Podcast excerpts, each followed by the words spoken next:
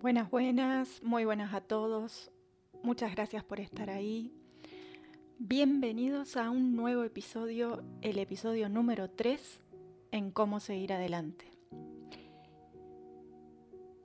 Este nuevo tema que vamos a tratar va a ser acerca del dolor. Es un tema en el que puedo llegar a hablar en primera persona acerca del dolor. Se me ocurrió relacionar este tema debido a que estamos en guerra. Nuevamente el mundo sangra. Nuevamente hay dolor en general. Pero ¿qué pasa? Que no hay dos dolores en el mundo iguales.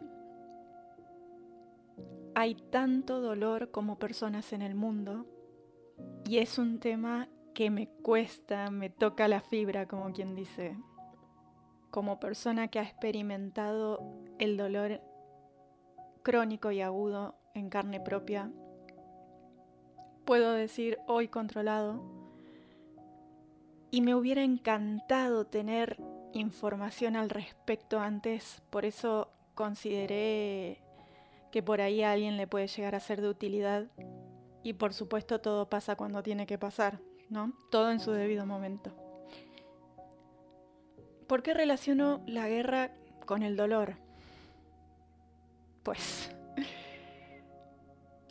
si nos basamos en la definición de dolor, la Asociación Internacional del Estudio del Dolor define el dolor como una experiencia sensorial desagradable de un daño que puede ser potencial o real de los tejidos. Es decir, no solamente existe el dolor físico, existe el dolor físico, el dolor emocional, el dolor psíquico, el dolor neurológico. Como decía hoy, hay dolor como personas en el mundo. Lo siento, pero nadie va a entender tu dolor. Nadie va entender en carne propia el dolor que estás sintiendo simplemente porque por más de que actúen los mismos agentes en el cuerpo, que son los que transmiten la información, lo interpretamos distintos. Y ahí está la cuestión. El dolor es como lo interpreta el cerebro en cada persona. Ahí está la diferencia todos tenemos más o menos el mismo tipo de neuronas, diferencias genéticas, pero la información la transmiten de la misma manera. La información, el estímulo llega, debe subir a la médula espinal y de ahí al cerebro y recién en la corteza prefrontal se hace consciente el dolor. Es decir, pasa todo un proceso hasta que esto ocurre. Vuelvo sobre la guerra. ¿Por ¿para qué? Lo comparo ahí, ¿no? Es que realmente que Ilusa pensaba que iba a conocer primero algún tipo de broncotoro antes de tener que hablar nuevamente de guerra en nuestro mundo, sabiendo que tengamos tanta información al alcance de nuestra mano, teniendo en cuenta que la guerra está dominada por el ego con el terrorismo de copiloto, en donde se maneja el miedo. El miedo tiene bastante similitud con el dolor, pues porque su función es transmitir información. El miedo nos transmite información acerca de una alerta en peligro, pero ¿qué pasa cuando la persona se cronifica en el tiempo teniendo miedo? Que vienen las enfermedades del tipo depresión, ansiedad, exceso de preocupación en el futuro o estar eh, pensando en lo que pasó en el pasado y lamentándose. Con el dolor es una similitud porque el dolor transmite información. De hecho, las personas que tienen la patología de no sufrir dolor tienen menos años y tipo de calidad de vida. Porque al no sufrir dolor no tienen la información que los alerta del posible peligro. ¿Qué pasa con las personas que les gusta el dolor? Bueno, para gustos los colores, ¿no? con los que sufren dolor crónico es que esa información se sostiene en el tiempo, baja el umbral, se sensibiliza, hay todo un mecanismo de funcionamiento del cuerpo que, ¿qué pasa? Como la información sigue continuamente en un tipo de ciclo que no termina, el cuerpo se readapta. No deja de transmitir la información, simplemente se readapta para vivir con ese dolor. El dolor crónico es cuando toma a la persona como para gobernar su vida, no deja que la persona tenga una, una calidad de vida como lo que se considera normal, habitual. ¿Qué pasa con el dolor crónico y sostenido en el tiempo? ¿Qué pasa con la persona que sufre? Es decir, su dolor, que es una cosa y el sufrimiento es otra, su dolor está marcado por el sufrimiento continuo que nos pasa a las personas que emocionalmente el dolor nos gobierna. ¿Sabes qué piensa una persona cuando está en dolor? Un dolor, estoy hablando crónico, sostenido en el tiempo. De hecho, no puedes pensar, no puedes comer, no puedes dormir. Lo único que se te pasa por la cabeza es me duele, me duele, me duele, me duele, me duele. Es un ciclo interminable. No hay nadie que entienda cómo te duele. Es que no es cuestión de que no tengan empatía, es que no pueden saber cómo te duele. Decíamos que el cuerpo se readapta y en el tiempo se sigue con el dolor, se sigue adelante, pero en más de un caso a la vez la persona queda imposibilitada de hacer sus actividades diarias. Y en los casos de personas terminales, el dolor que los abunda de tal manera se apropia. Se apropia de tu vida, de, de lo que te queda. Pero es que no puedes pensar en otra cosa que no sea el dolor en el que estás metido, en lo que estás sufriendo. Esa interpretación es la que nos acaba. Por eso más de una vez el, paciente prefiere terminar con su vida. Tiene ideas suicidas. Prefiere que se termine ya esta batalla contra el dolor. Y no es contra la enfermedad que está cursando, sino es contra el dolor que está sintiendo. Les voy a contar cuando estudiando mi propio caso, porque en realidad nunca tuve diagnóstico, es decir, no se encontró el diagnóstico. Yo de adolescente, una vez por año, sufría un dolor físico que me tiraba de cama y así, de la adolescencia en más, una vez por año, sin explicación alguna, sufría de un dolor neurológico.